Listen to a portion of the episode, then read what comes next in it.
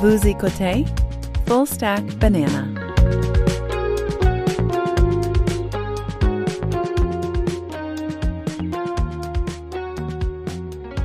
Bienvenue dans le Stack. Je m'appelle Louis-Jacques Darvaux. Nous sommes le vendredi 9 décembre.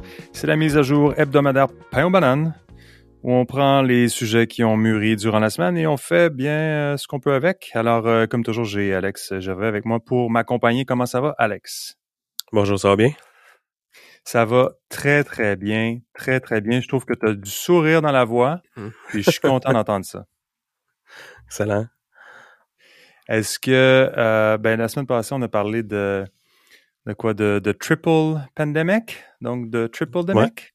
Exact. Comment ça se passe de ton côté? Est-ce que les choses se sont améliorées du côté scolaire et du côté santé pour euh, la famille? Euh, on voit le bout du tunnel, je te dirais.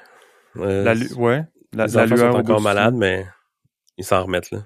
Non, c'est même chose de mon côté. Ça a été quand même euh, quand même euh, expérimenté le, le, le système de santé euh, est toujours euh, une expérience qui est euh, euh, difficile. Euh, c'est toujours la même c'est toujours la même conclusion qu'on a quand on, on, on va dans le système de santé. D'une part, euh, il y a la frustration qui est celle euh, d'un système qui est trop, euh, qui est à capacité, qui déborde.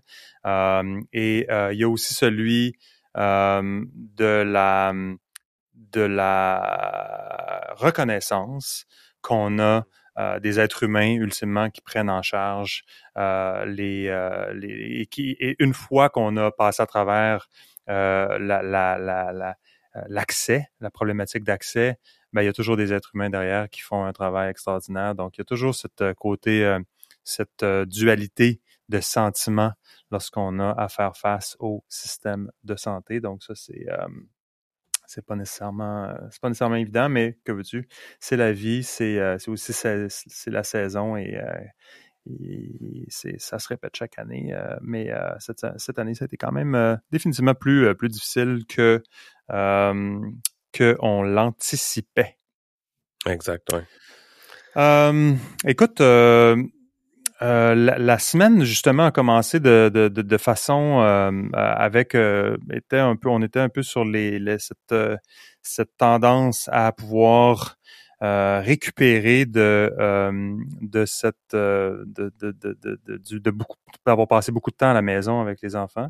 Puis euh, euh, donc euh, semaine qui s'est commencée comme ça. Semaine qui s'est commencée aussi assez euh, euh, sur une note un peu tragique, la mort s'est invitée euh, près de chez moi. Il y a une dame qui a été euh, qui a été frappée par un véhicule. Donc, j'en avais parlé un peu en début de semaine. Ça a été un peu le branle-bas de combat parce que on a ben, c'était proche, c'était près de la maison, puis c'était c'était aussi à l'heure euh, à l'heure euh, pr- près de l'heure de l'école. Donc, c'est arrivé, l'événement est arrivé à 7h15 du matin. Donc, c'est une dame qui a été euh, euh, frappée euh, par euh, un, camion, donc écrasée par un camion parce qu'elle elle était à traverser une intersection et le, camion l'a pas l'a pas vu. Donc les, les détails sont pas super importants, mais bon, ça a été euh, c'était un peu tou- toujours un peu euh, difficile lorsque euh, lorsque la mort s'invite, la, la, la- mort vient rôder près de près de ta vie, près de l'école de tes enfants, tout ça, c'est euh, et dans ce cas-là, on on est on était un peu peut-être encore un peu euh,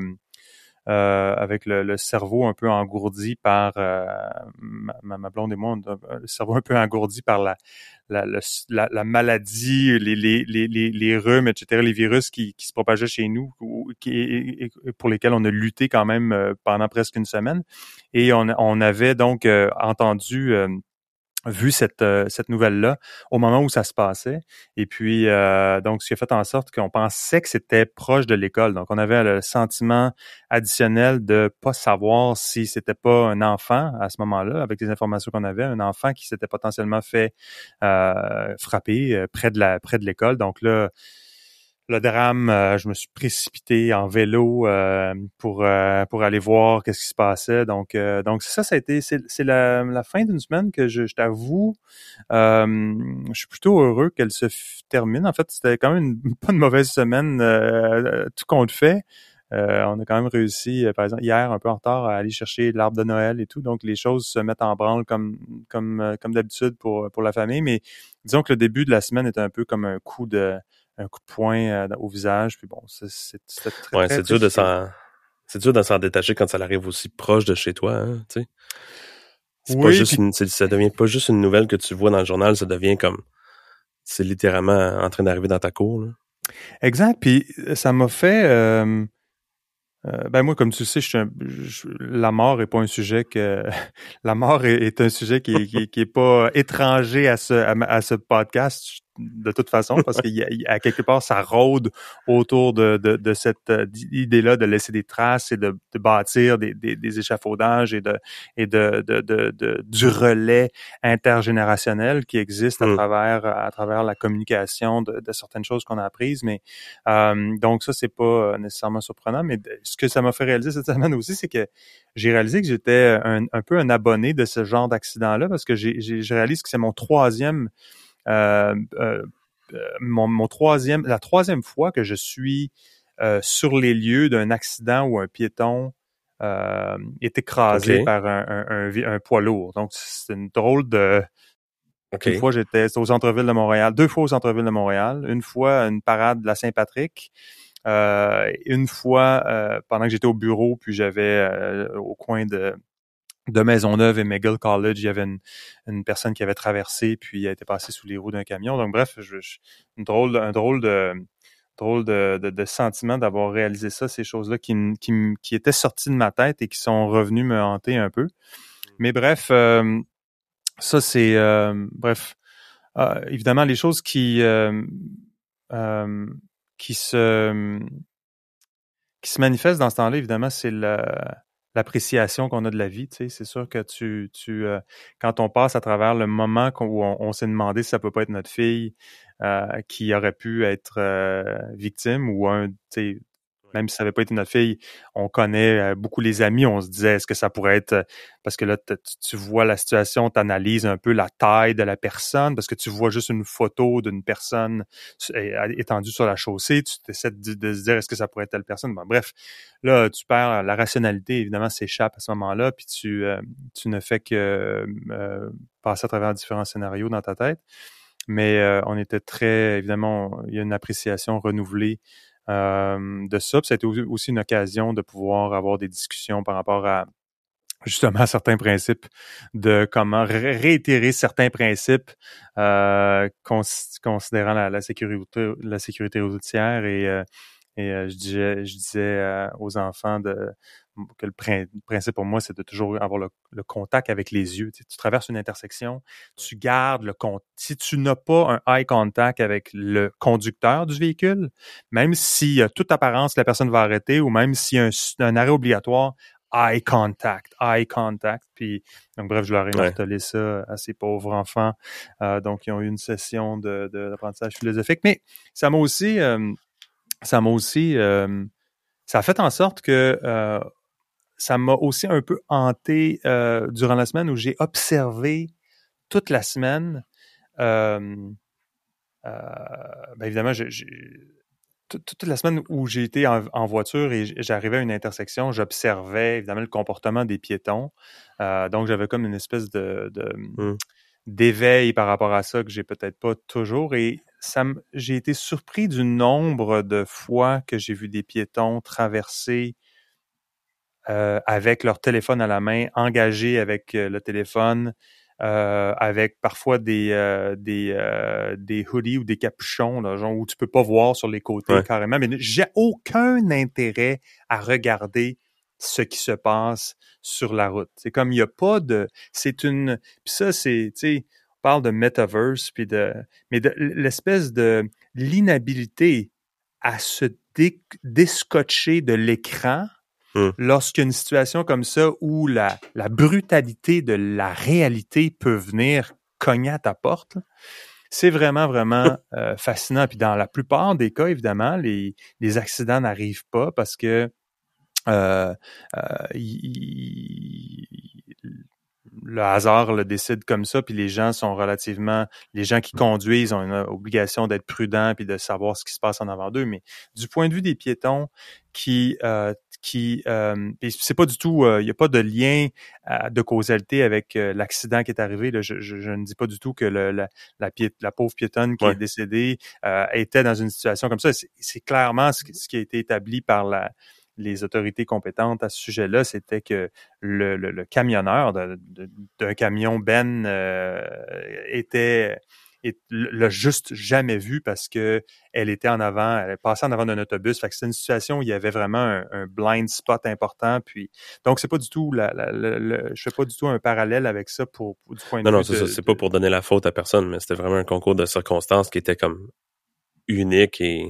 Exact, exact. Puis donc, euh, donc, c'est ça, c'est euh, cette réalisation-là que beaucoup quand même de beaucoup de gens euh, sont plus préoccupés par la réalité virtuelle, euh, par la connexion virtuelle que la réalité. Et puis ça semble être c'est pas juste une c'est pas juste des situations de, de, trafic ou de risque que l'on a dans la vie de tous les jours comme ça, mais c'est aussi, ça semble être un phénomène qui est définitivement la déconnexion euh, de, de, de, la réalité pour être dans le monde des idées puis le monde de la communication euh, et semble définitivement être quelque chose qui euh, euh se rapproche et, et, devient de plus en plus euh, de plus en plus pertinent à, à, réaliser parce que ben ultimement comme je dis la, la, la réalité à un moment donné finit qu'à à revenir la réalité, euh, la, réalité l'emporte ultimement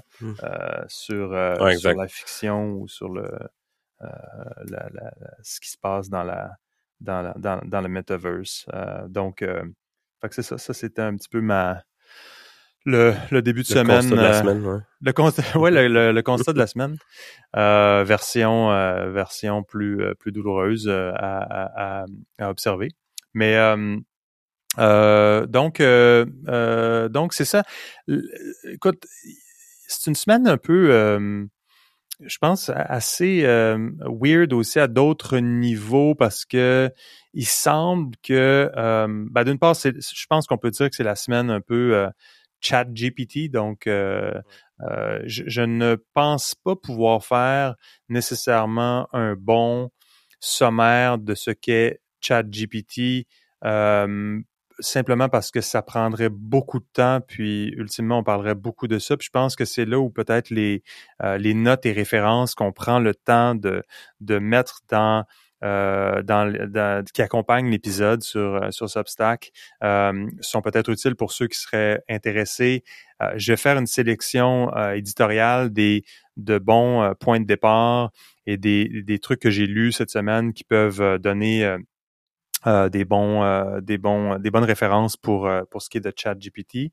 mais essentiellement, donc OpenAI, qui est une, qui est la, la société, qui est un peu un hybride entre un laboratoire de recherche et une startup, là, donc fondée par Sam Altman, de ancien de Y Combinator, puis en tout cas une espèce de génie qui qui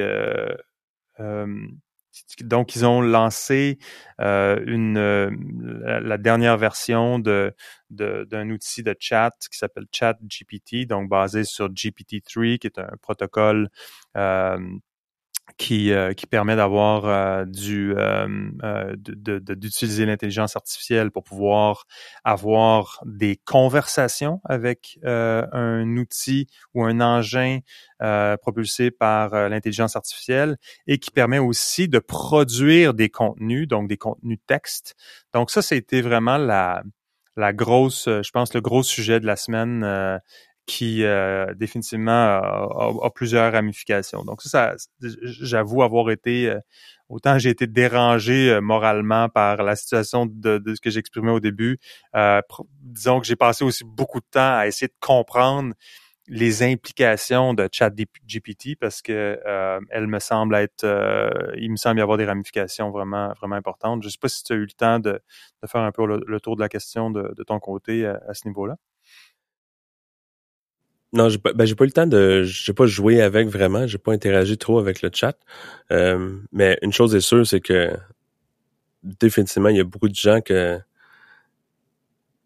qui, en, qui, en, qui en parlent, puis le constat semble être que, que comme toi tu dis, tu parles d'un point de vue où l'intelligence artificielle peut aider à créer du contenu.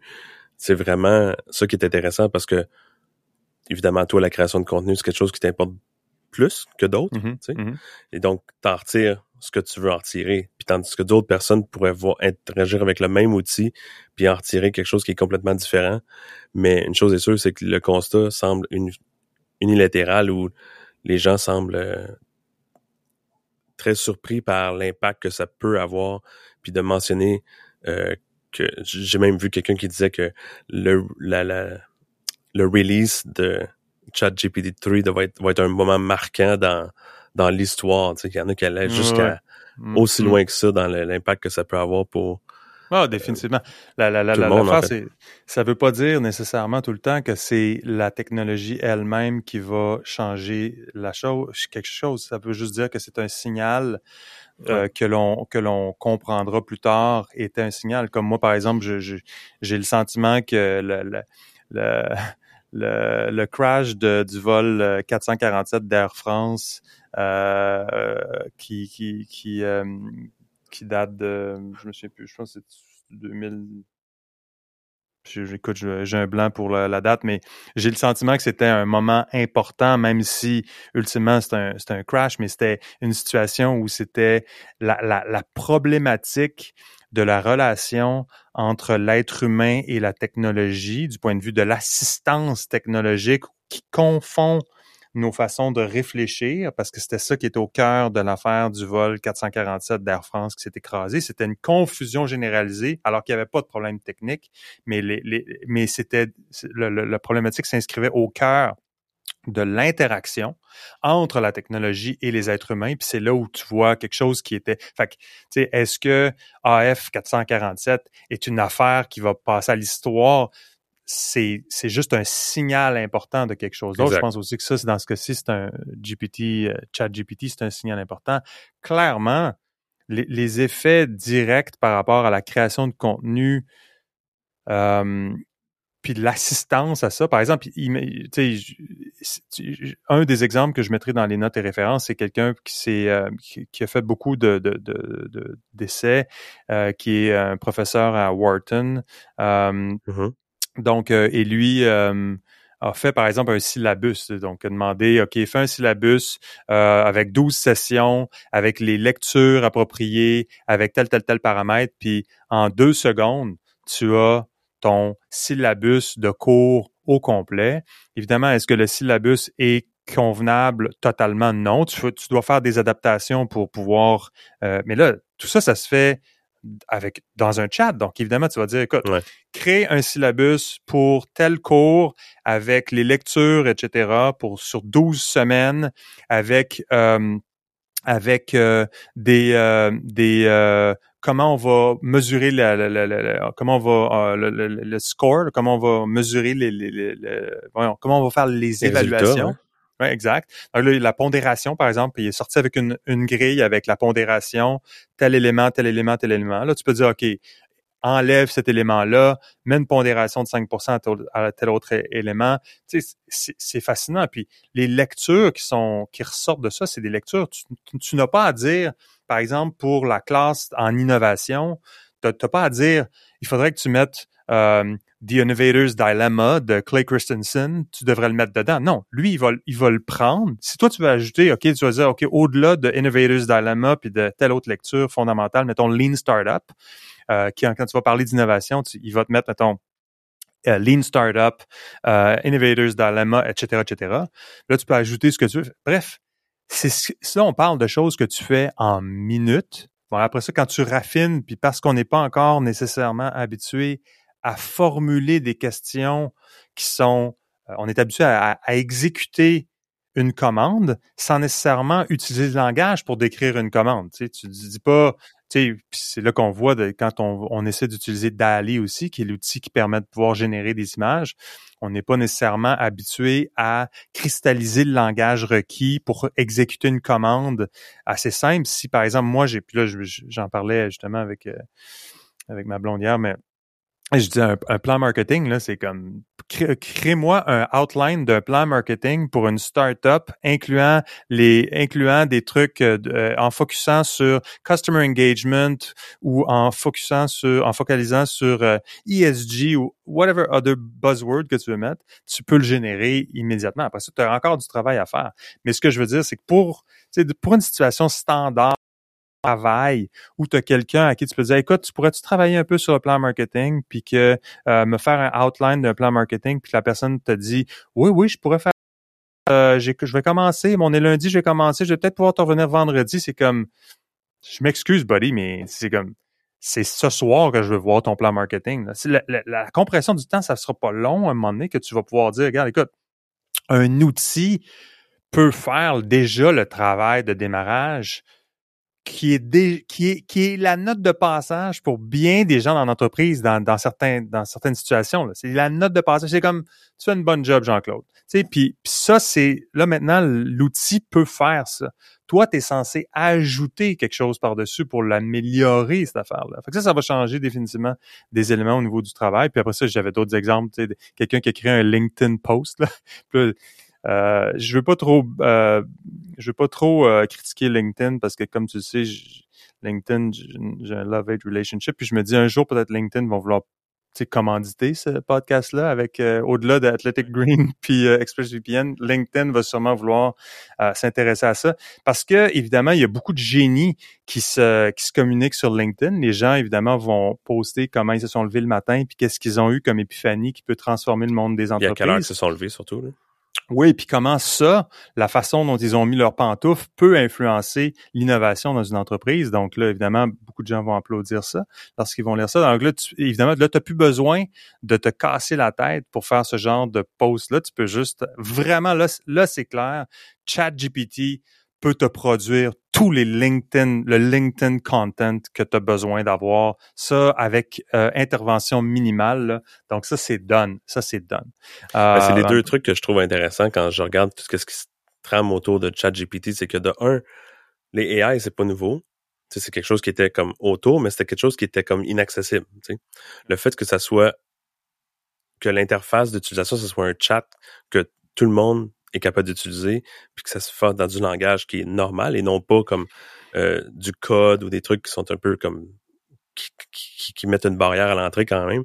De un, ça vient d'augmenter l'accès, l'accessibilité à ce genre d'outils-là de façon exponentielle. Mm. Puis de deux, qu'est-ce qu'on en parlait un peu quand on en a parlé la première fois, c'est le côté où c'est plus une question d'accumuler des connaissances parce que tu as ce cet outil-là qui a essentiellement toutes les connaissances du monde, qui va les sortir plus vite que n'importe quel être humain. Exact. Mais c'est une question de comprendre les connaissances. C'est de ne plus être un... Tu transitionnes d'être un content creator à un content curator. Où c'est plus une question de « Ah, oh, moi, je sais comment faire un plan marketing, pour reprendre ton exemple. Puis, personne d'autre sait comment le faire. Fait donc, je possède un, une connaissance que les autres n'ont pas, en, en, guillemets, accès mm-hmm. à.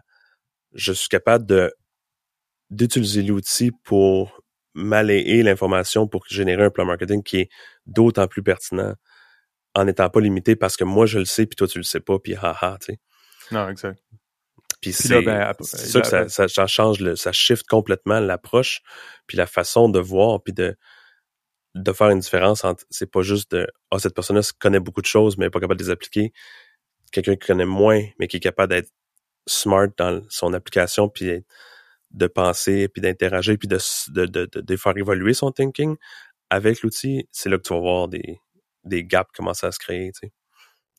Ah définitivement ça c'est puis au-delà de la tu sais curation donc la l'identification de ce qui est de, la sélection. Donc, le problème de choix dans un océan de contenu et demeure une chose importante. Euh, mais, mais déjà au-delà de ça, parce que même au niveau du, du euh, de ce que tu appelais content curation, éditorial des choses, il y avait beaucoup de compression là-dedans, qui était de dire, regarde, je vais vous dire ce que j'ai vu, je vais vous compresser, je vais vous comprimer ça en un certain nombre de mots. Mais même cette fonction-là devient devient automatisable d'une certaine façon parce que tu peux avoir ChatGPT, tu dis écoute, fais-moi un résumé de, de cet article-là, puis le résumé est très, très, très fidèle à, au sens du contenu. Donc, évidemment, c'est c'est pas parce que l'AI est sentient puis il comprend, c'est juste un modèle probabiliste, donc statistique qui,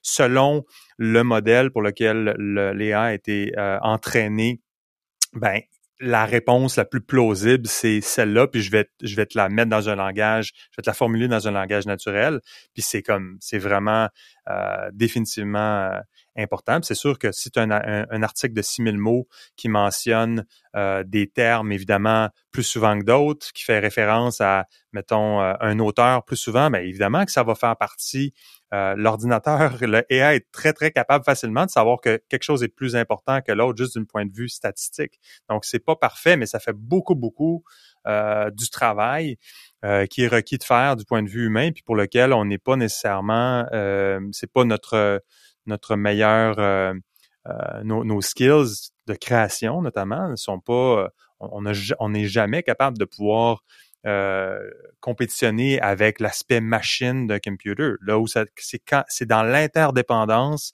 puis dans la compréhension de phénomènes qui sont qui sont discrètement corrélés mais pas directement corrélés qu'on est capable de pouvoir faire des relations. Donc ça devient plus du des compétences de map making puis de euh, de, de, world building puis de de de, euh, d'habilité à faire aussi du sense making. Donc de pouvoir se dire ok il y a ça il y a ça il y a ça.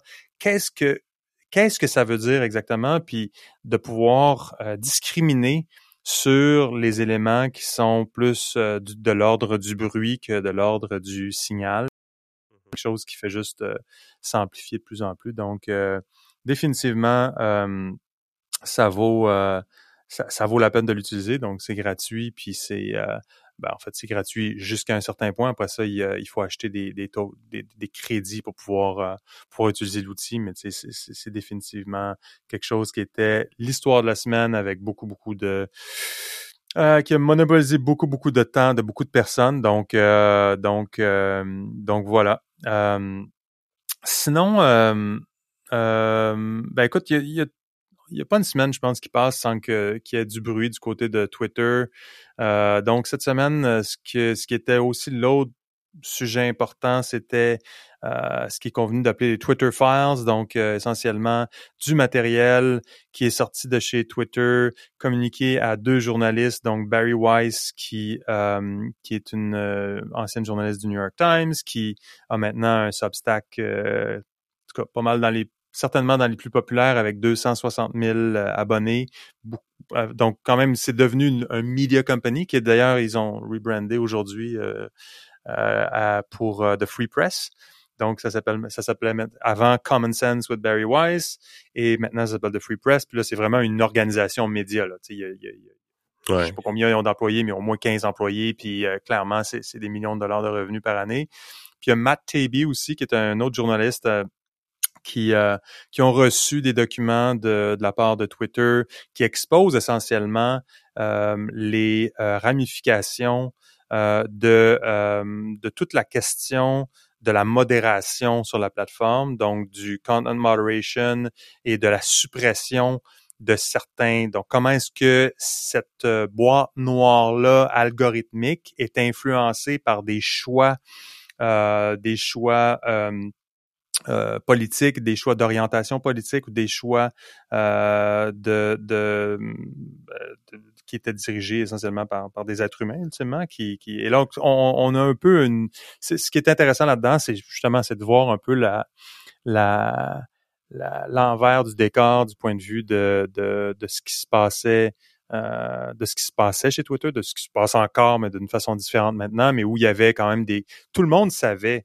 évidemment, que des comptes étaient euh, suspendus, euh, généralement plus du côté droit du spectre politique que du côté gauche, euh, et que il y avait toutes sortes de critères qu'on pouvait anticiper qui faisaient en sorte que parce que souvent des, des comptes étaient suspendus sans qu'il y ait vraiment de de, de, clarté sur pourquoi un compte était suspendu, pourquoi il y avait certains contenus qui étaient qui semblaient être promus euh, par les algorithmes et d'autres qui semblaient pas être promus par les algorithmes. Tout ça, c'est une, boîte noire qui là est exposée par le matériel qui est communiqué par euh, Barry Wise puis euh, Matt Taibbi sur Twitter.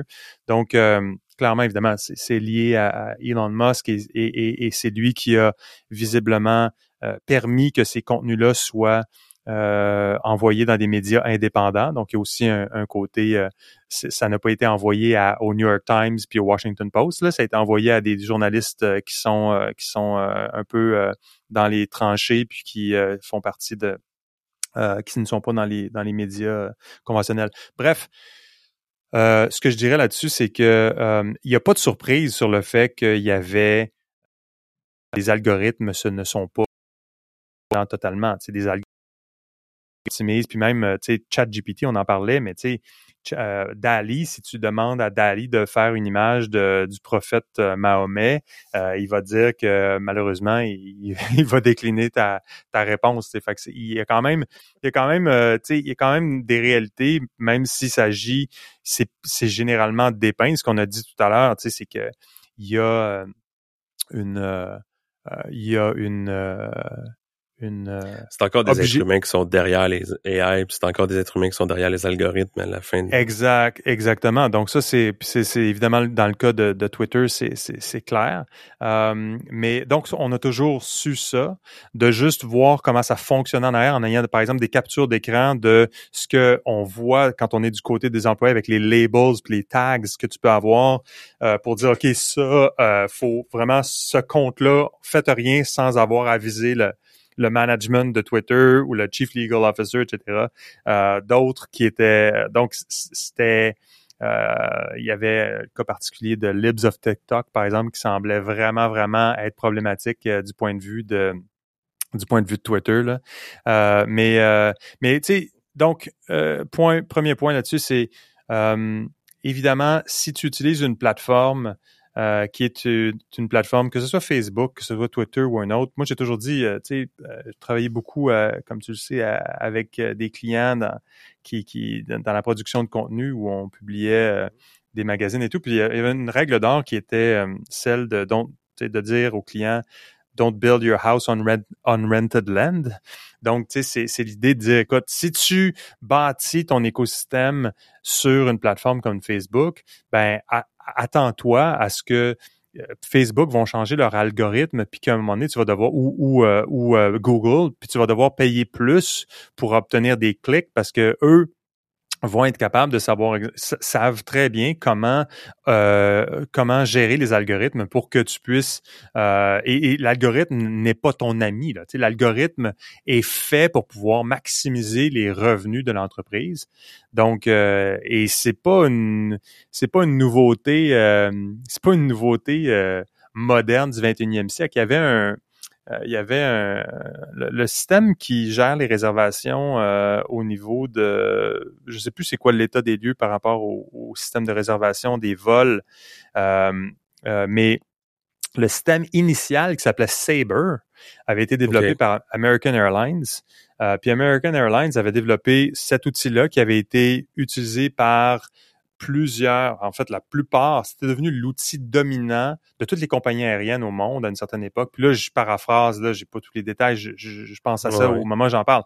Mais puis, euh, puis euh, le, le, il y avait eu des questions sur, mais là, euh, coudon, euh, c'est drôle, les vols de American Airlines sortent plus haut que les vols des autres compagnies. Tu sais, le CEO avait dit, ben, pourquoi vous, pourquoi vous pensez qu'on a bâti Sabre puis euh, on a bâti le Airline Reservation System?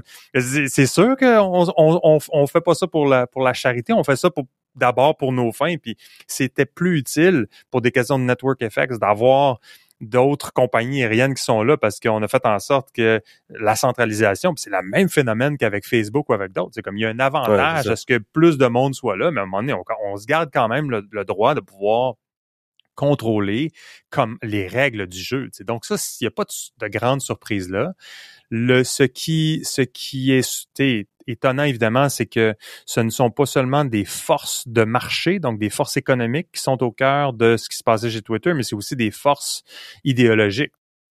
Exact. Euh, même s'il n'y a pas euh, nécessairement euh, eu de conclusion comme quoi euh, des autorités américaines, dans le cas par exemple du Hunter Biden laptop. Euh, puis là, j'ai le sentiment que peut-être pour certaines personnes, ça devient inside, inside baseball un peu, toutes ces affaires-là. Si Hunter Biden laptop, puis ça, ça veut rien dire, mais tu sais, toute l'histoire de du, du, du, du Hunter Biden laptop, je ne vais pas le décrire parce que écoute, ça, ça, ça peut être long, ça va, ça va s'endiguer cette affaire-là, mais il n'y a, pas nécessairement de collusion puis de conspiracy ou des, euh, des, des, des, gens de l'administration, en tout cas à ce stade-ci, des gens de l'administration, par exemple, euh, euh, américaine, auraient, auraient, auraient spécifiquement enjoint une organisation comme Twitter de, ne, de supprimer des comptes ou de, de, de, de, poser des actions. Mais clairement, il y avait une, une idéologie interne qui faisait en sorte que certains, certains contenus étaient vus comme étant plus euh, dommageables que d'autres en fonction d'interprétations humaines des fameux TNCs, donc les Terms and Conditions ou les, les, les, les, euh, les terms of use, donc qui sont les, les termes euh, que tout le monde signe, qui sont euh, généralement ce qui est ce qui, ce qui est invoqué par euh, une plateforme pour dire écoute le sais ton compte est suspendu parce que tu as violé les terms of use. Pas clair pourquoi. Il y a eu beaucoup de cas où c'était la question d'ivermectin, donc le, durant la période de Covid, il y avait toute cette il y avait évidemment des pseudo-réponses, on savait pas où est-ce qu'on s'en allait. Il y avait les autorités supposément compétentes qui euh, disaient une chose une, journée, une autre chose une autre.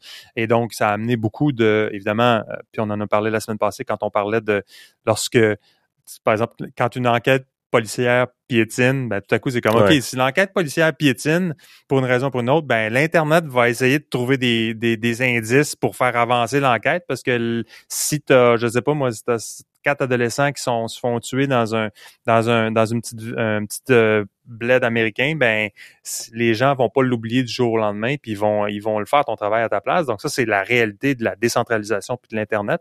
Donc dans le cas de dans le cas de Twitter, évidemment, il y a eu beaucoup de beaucoup de de, de, de, bruit durant la, la, la COVID.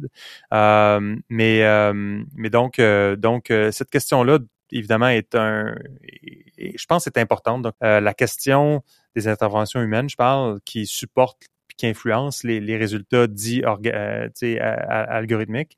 Euh, je pense que c'est l'importance de la transparence. Donc, si s'il y a des limitations, puis je ne me prononce pas sur la question free speech, est-ce que on est-ce doit être un absolutiste de la libre expression, euh, à savoir que tout devrait aller, puis on peut dire n'importe quoi je me prononce pas là-dessus, mais la question de la transparence sur les règles du jeu est vraiment vraiment importante. Puis là, clairement, la, la, la, il y avait une opacité qui était, je pense, euh, euh, dommageable. Le dernier point là-dessus, c'est l'invention aussi d'autres concepts. Et là, c'est là où ça devient plus dangereux.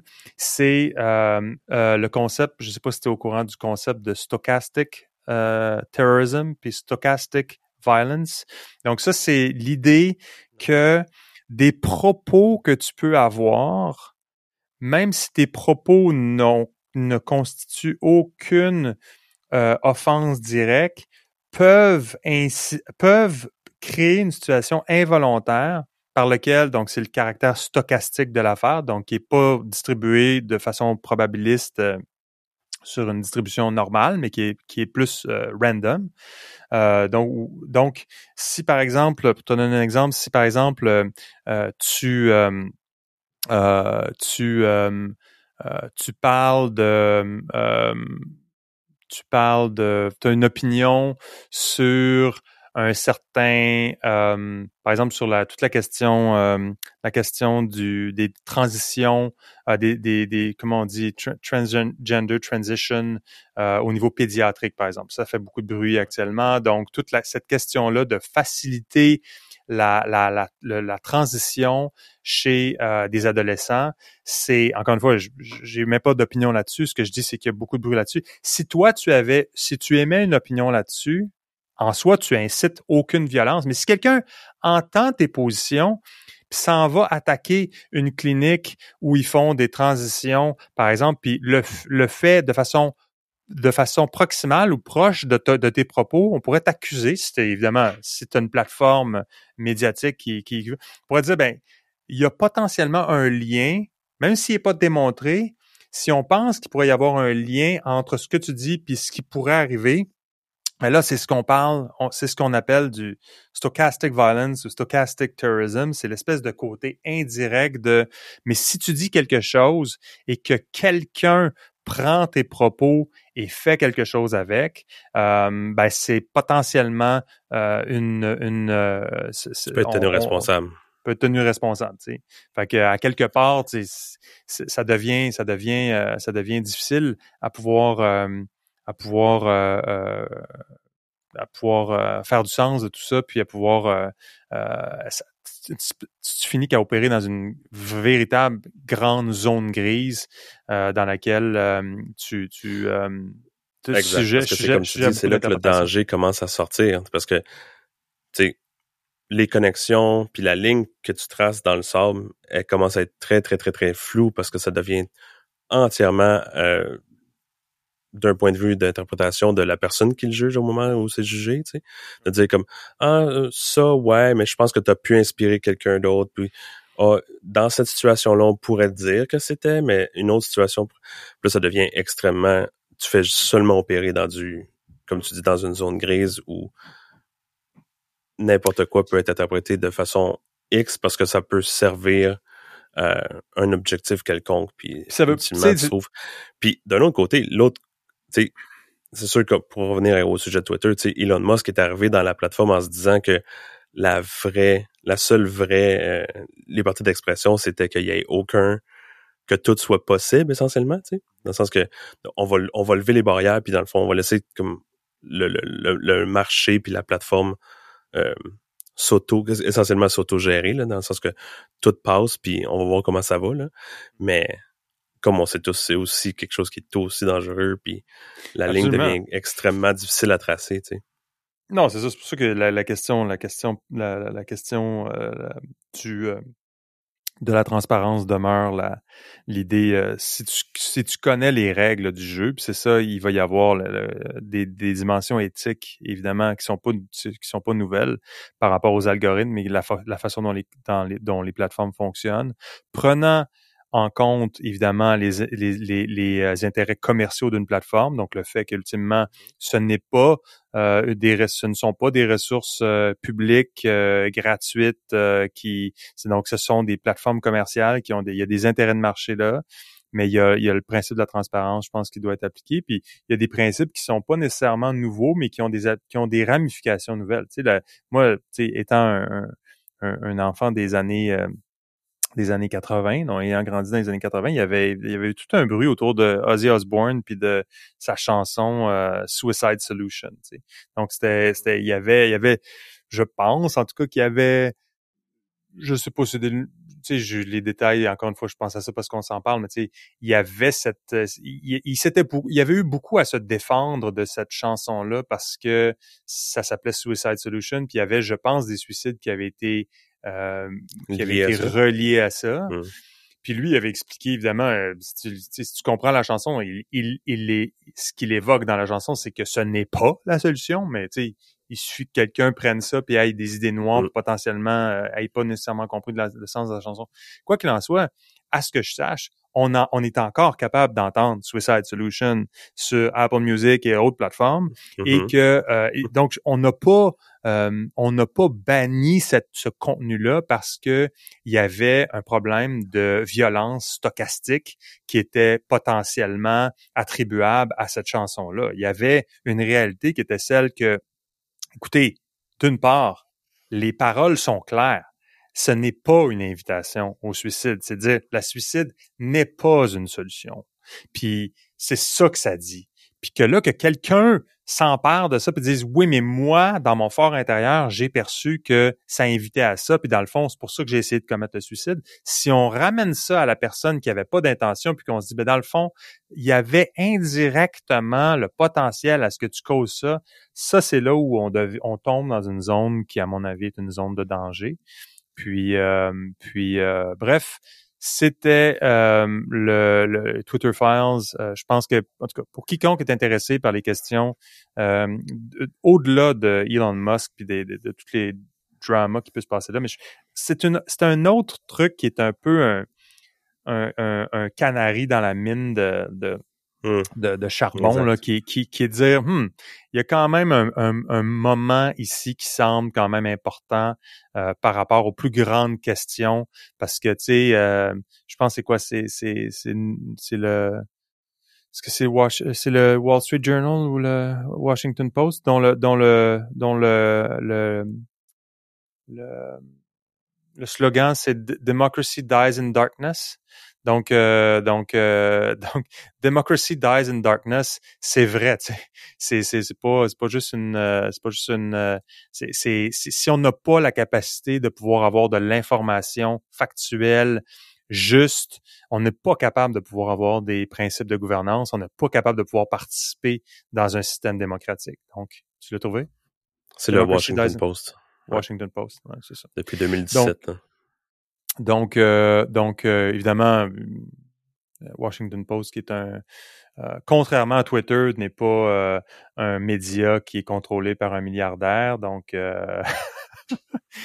mais non, euh, évidemment, euh, il y a beaucoup de gens qui ont soulevé le, fait que personne semble se plaindre que le Washington Post appartient à Jeff Bezos, mais beaucoup de gens se plaignent que le, euh, Twitter appartient à Elon Musk.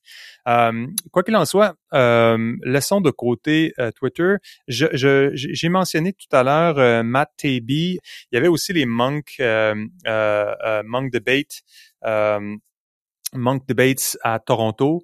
Donc, il y avait, euh, il y avait justement Matt Taibbi qui était là et Douglas Murray euh, avec euh, avec du côté. Donc, évidemment, Monk Debates c'est un débat entre entre quatre personnes, donc deux personnes d'un côté, deux personnes de l'autre, qui débattent d'une question. Dans ce cas-ci, c'était la question qui était qui était Don't trust mainstream media. Donc, est-ce qu'on doit est-ce qu'on doit faire confiance aux médias dits mainstream?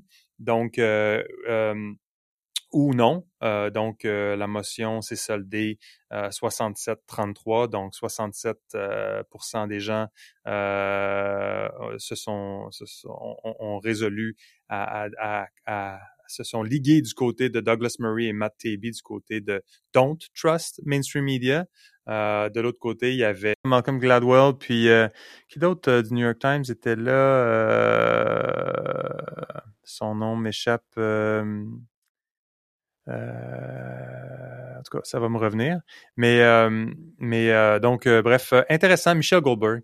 Michel Goldberg. Donc, ah, du New York Times. Donc, Gladwell, évidemment, est connu plus pour ses livres, mais il a travaillé longtemps, évidemment, comme journaliste, puis il est au New Yorker. Je pense qu'il est encore au New Yorker. Euh, mais bref, euh, bref, intéressant. Intéressant débat, donc ça vaut la peine de l'écouter. Je trouvais euh, quand même intéressant. Il y a beaucoup des sujets qui ont été mentionnés avant, qui ont été mentionnés notamment par par TB, dont, donc qui est un des récipiendaires des fameux Twitter Files dont on parlait avant, donc pour ceux qui auraient perdu le fil. Euh, et donc, euh, donc très intéressant. Évidemment, il y, a, une référence aussi à un, sondage de Gallup au niveau du trust in media, donc la confiance dans les médias n'a jamais été aussi basse.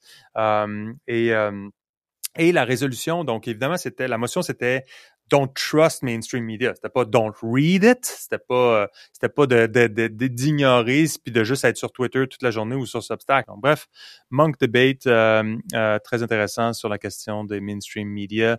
Donc, donc voilà un petit peu, ça fait un peu le tour de, de ce qui se passait au niveau, au niveau, au niveau média. Donc, comme tu peux voir, c'était une semaine quand même assez chargée. On arrive à 52 minutes dans notre, dans notre semaine. il y a eu quand même pas mal d'autres choses. Je vais peut-être passer un peu moins de temps là-dessus. J'ai, écoute, j'ai vu, euh, on parle de médias, puis euh, je, regardais, c'est arrivé ce matin, ça, je, regardais, euh, on a parlé, je pense encore c'est la semaine passée, sur, on parlait de, des Birkenstock, donc c'est, cette bonne vieille compagnie. Ça fait deux semaines, je pense.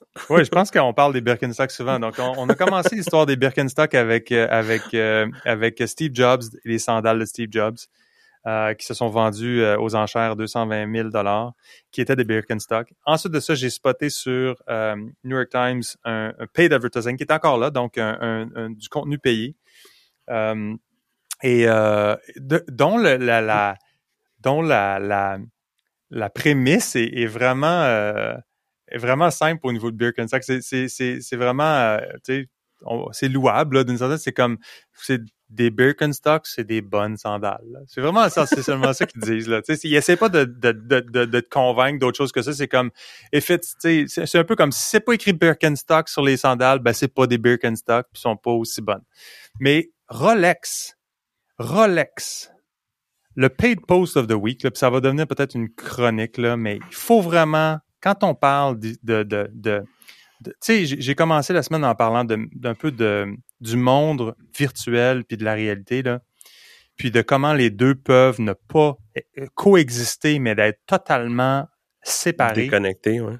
Rolex nous offre cette semaine à travers une campagne bien, bien exécutée euh, dans le New York Times, euh, nous parle de Hindu Umaru Ibrahim and Creating a Sustainable Future. Donc, euh, et le, le, et le le petit, ce qui, attire notre attention, c'est, c'est écrit Paid Post Rolex, Indigenous People on the Front Line of Climate Change.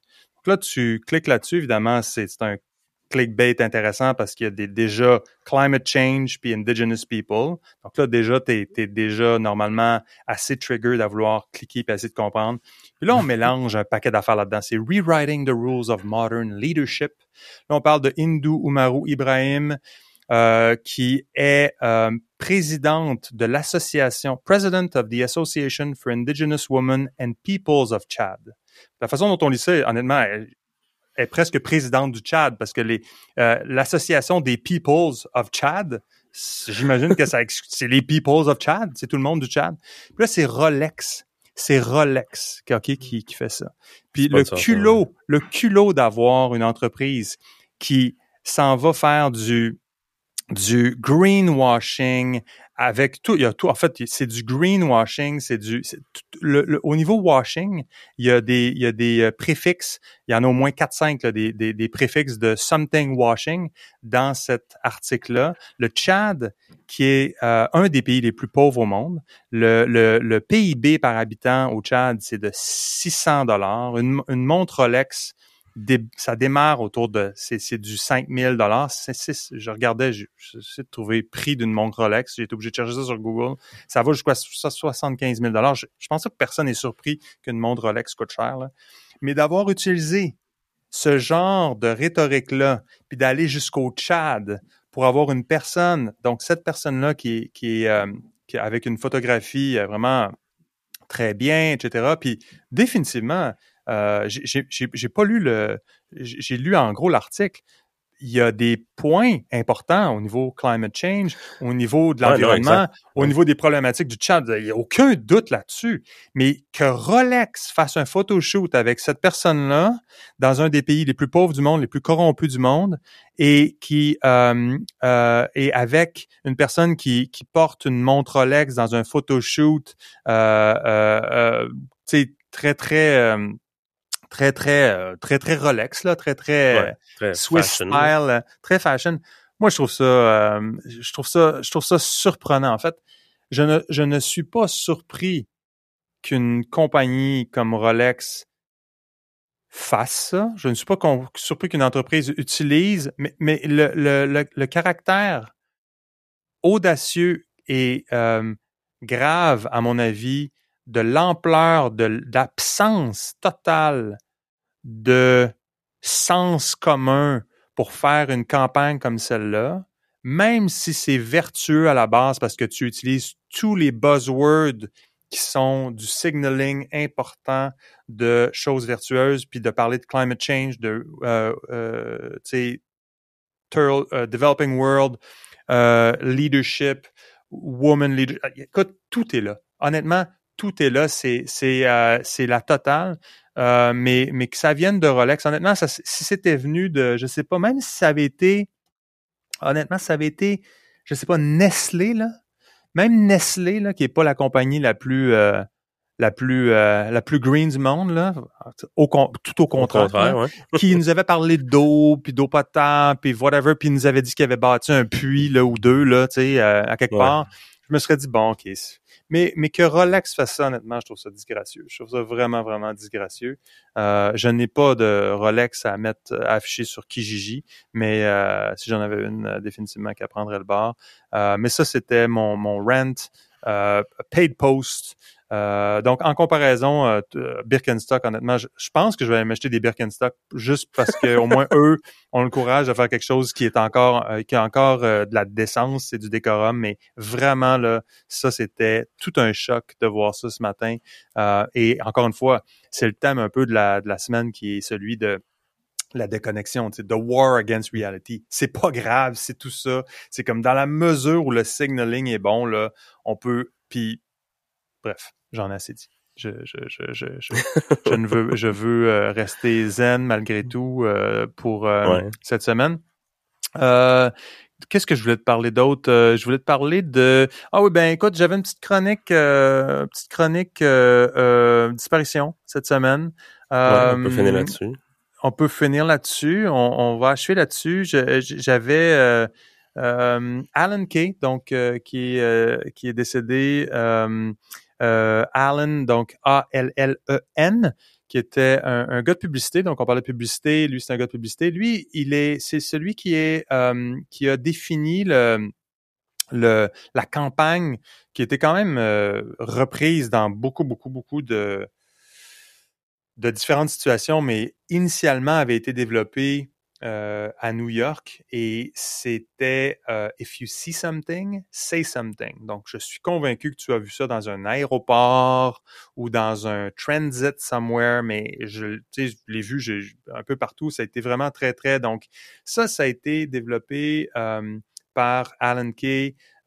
suite aux attentats du 11 septembre. Donc, il y avait cette idée-là de tout à coup de, s'éveiller aux premiers signes euh, qui euh, qui pouvaient être des signes euh, des, des, signes plus faibles qui pouvaient être des problématiques. Donc avant, tu avais un sac brun qui traînait dans une plateforme de métro, ben, tu disais peut-être que c'était pas grave, mais là tout à coup c'était peut-être une bombe.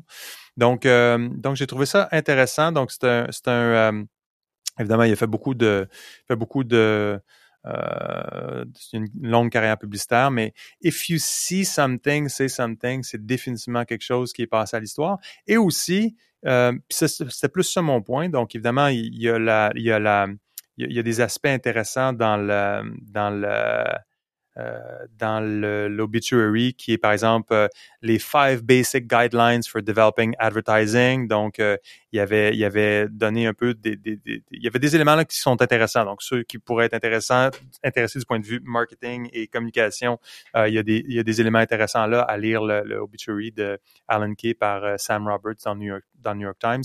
Mais ce que j'aurais à dire par rapport à, If You See Something, Say Something, c'est un peu le côté c'est peut-être le côté plus négatif de la chose, c'est l'espèce de euh, euh, euh, de propension moderne à voir beaucoup de risques qui qui font en sorte que parce que derrière if you see something say something, il y a l'idée de on outsource le le on outsource à tout le monde. La sécurité, hein? La sécurité. C'est comme si, si moi, je, tu sais, par exemple, si je regarde le ciel puis je vois un objet lumineux, à coup qui me semble euh, bizarre. Puis j'appelle l'armée euh, canadienne.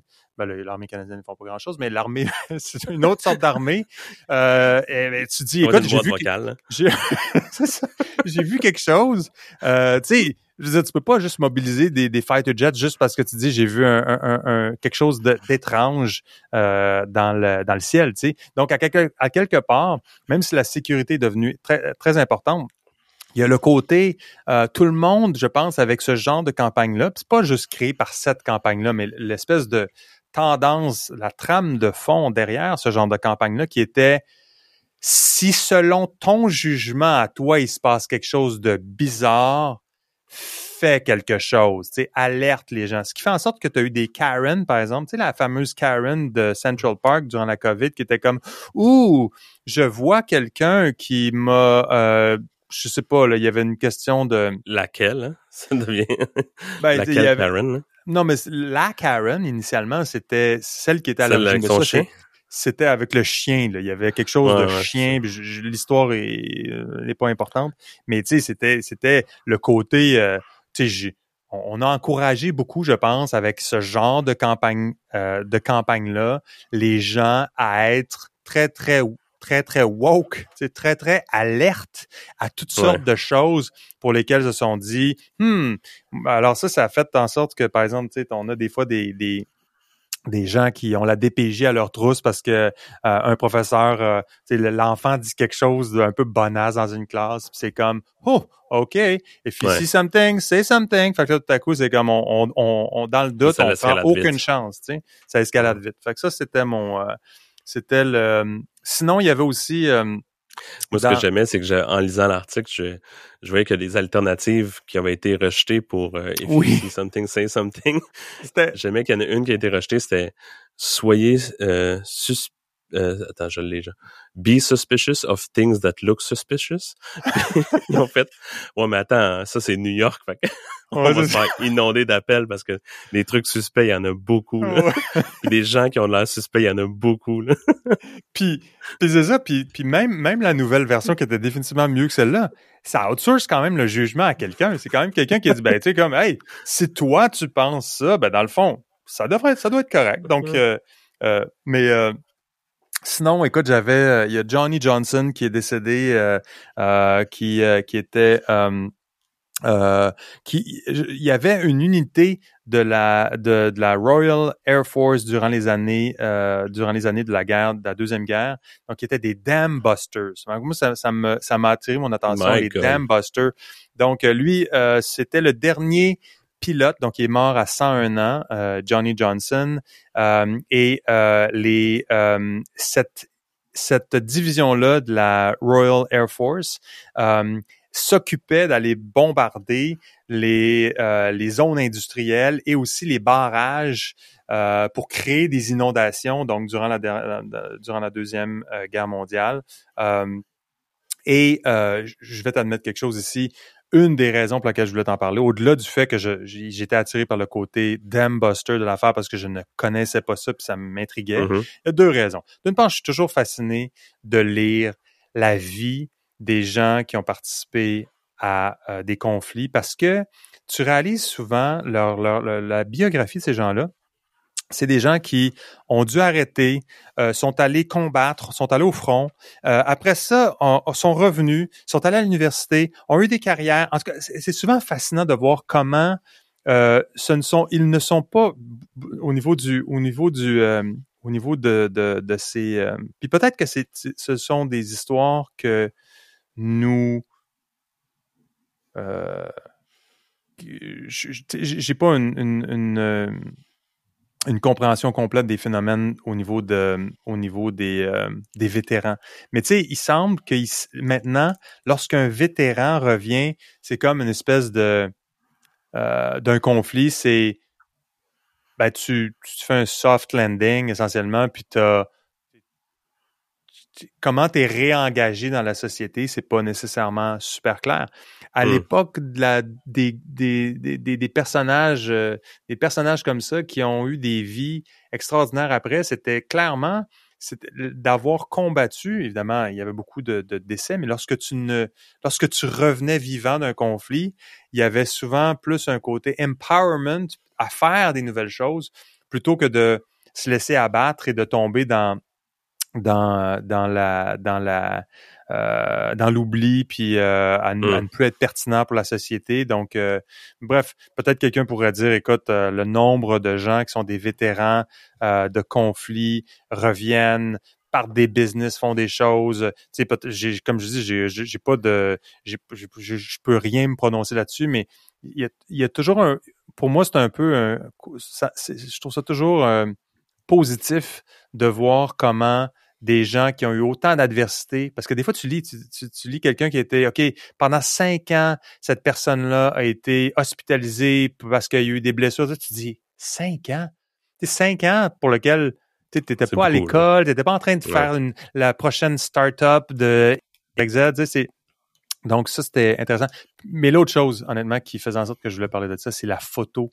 Il y a une photo, absolument, je me disais, on va, on va la, on va la piquer à, Getty Image, là, on va pas euh, La photo euh, des, euh, si tu regardes le Hobbit sur, c'est vraiment, il y a une photo qui est fascinante, on va la mettre quelque part dans, dans, les, dans les notes, mais c'est les soldats de la fameuse de la fameuse escadron d'Ambuster qui sont assis dans un champ avec un ciel en arrière qui est de la même couleur que leur habit. Écoute, c'est une photo. Euh, ah, j'adore cette photo-là. vraiment. Donc, euh, donc bref, cela euh, sera dans les notes et références, mais c'était donc la rubrique disparition pour cette semaine. Sinon, de quoi Écoute, je voulais en terminant te parler d'un autre de notre euh, phénomène. D'une part, il y, a, la, il y a la solitude euh, qui semble être en, en, en croissance. Donc, euh, je vais mettre dans les notes un, une, une, une des, une charge. Malheureusement, la, je dois avoir le cerveau fatigué. Un graphique, merci. Merci. Euh, donc, euh, il y a une tendance claire, claire vers la, la, la, la, plus de gens. Donc, Americans 15 and older are spending a lot more time alone than they did in 2013. Donc, il y a clairement une, une augmentation de près de 8 heures à presque 10 heures par semaine du temps passé seul. Et, euh, et donc, euh, donc ça, c'est quelque chose que je track quand même assez de façon importante. Ça me semble être relié, connecté pas mal aux questions de, euh, de, de, désespoir, maladie, pas de maladie mentale, mais de, de difficulté.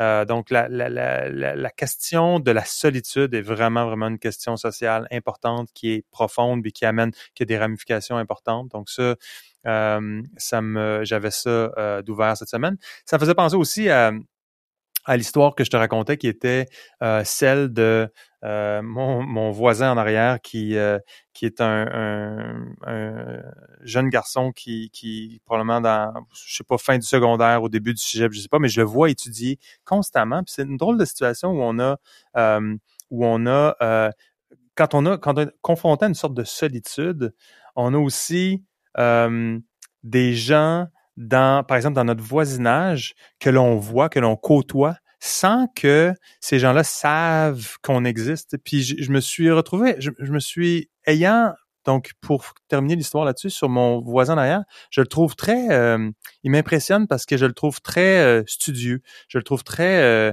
commis à son travail. Il est 6 heures du matin, il est encore en train de... Il était déjà, déjà debout à étudier. le soir, et je, vois toujours, toujours en train d'étudier. Puis je trouve ça, euh, je trouve ça intéressant. Puis je me suis surpris cette semaine à un moment donné à, acheter un coup d'œil et à me demander s'il était là, si je le voyais là. C'est drôle. Ça m'a, je réfléchissais à ça en me disant, ah, c'est drôle. Je, je, me surprends à être intéressé de savoir est-ce qu'il est là ou est-ce qu'il est pas là. C'est pas une question de vouloir voir, mais c'est plus une question de nudge puis de dire ah est-ce qu'il y a une mmh. présence là? C'est une question ultimement qui te ramène à, qui me ramène à la question de la solitude. Mais euh, mais bref, j'étais content. Je, réfléchissais à ce jeune homme-là, puis comment ça, comment ça, euh, d'une certaine façon, sa, sa présence, sans qu'il le sache, m'importe.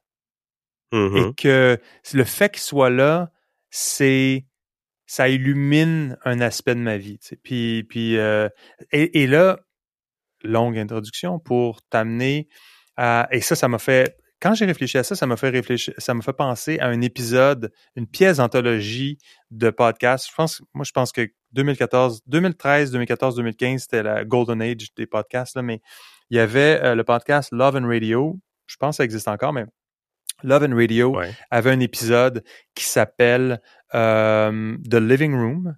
Et euh, donc, je vais mettre ça dans les notes et références. ça dure 23 minutes et c'est à propos d'une euh, d'une personne qui euh, justement a la même sorte de réflexion que moi par rapport à une personne que l'on côtoie sans que les gens le savent à travers juste une fenêtre. Donc, j'en dis pas plus long parce que ça, c'est vraiment, ça vaut la peine d'être écouté. Et, euh, et c'est un moment de, de, radio très puissant. donc, pour les les millions de personnes qui écoutent, euh, je vous encourage. C'est sûr que Love and Radio, les, serveurs vont probablement euh, Ils vont tomber. Là. ils seront pas capables d'absorber la capacité. On va dire, there's something going on with some bananas. puis euh, ils ont référé du trafic. Puis écoute, euh, les serveurs ont surchauffé. Mais euh, donc ça vaut la peine de, de l'écouter. Donc c'était mon, mon dernier point. J'en parle pas plus parce que je veux dire, je voudrais pas. il y a clairement un spoiler que je voudrais pas euh, révélé dans cette histoire-là, mais croyez-moi, c'est un, un, podcast, une histoire qui est vraiment intéressante. Puis c'est cette relation-là avec euh, cette idée-là de pouvoir euh, apprécier d'une part, mais aussi de, cette drôle de phénomène humain-là où on peut être en contact avec des gens qui ne savent pas du tout. Donc, c'est cette espèce d'idée de one-sided relationship mm-hmm. et de la pertinence que ça peut avoir dans la vie de quelqu'un. C'est quelque chose qui me semble euh, intéressant, utile, puis aussi euh, ben, il y a un côté positif là-dedans, je pense. Oui, euh, c'est pas ça n'a pas de connotation négative, puis ça n'a pas de Absolument, non, absolument C'est très positif comme connexion. Absolument, absolument. Très phénomène humain important. Donc, écoute, on a commencé avec un phénomène humain important qui est celui qu'on a décrit d'entrée de jeu. On termine avec ça. Donc, écoute, ça m'a fait plaisir euh, de te, de te jaser ça, mon cher. Puis, euh, je pense qu'on va euh, se parler la semaine prochaine. Oui, excellent. Super. bonne chance avec tes préparatifs de Noël. je suis certain que tu vas être super occupé à décorer le sapin très bientôt. Ah, nous, ça fait longtemps que le sapin est fait, man. Ah, un coup des gens proactifs. On aime ça comme ça. Alors, c'était, Full Stack Banana. Je m'appelle Louis-Jacques Darvaux. Merci d'avoir été là. J'étais encore une fois avec euh, Alex Gervais cette semaine pour discuter de tout et de plein d'autres choses. Alors, vous pouvez vous abonner sur Apple Podcast, Spotify ou votre application de podcast préférée. Si vous appréciez euh, ce qu'on fait, ben, évaluez-nous, laissez un commentaire sur les plateformes concernées. Ça aide d'autres personnes à trouver l'émission. Et euh, sur le web, on est à fullstackbanana.com, comme j'ai dit durant l'épisode euh, les notes et références y se trouvent. Et si vous voulez pouvoir euh, lire tout ça, ben, je pense que ça va ajouter à l'expérience. Si vous avez une question, euh, vous pouvez la soumettre et on va essayer d'y répondre. On est aussi sur Instagram, at fullstackbanana. Merci.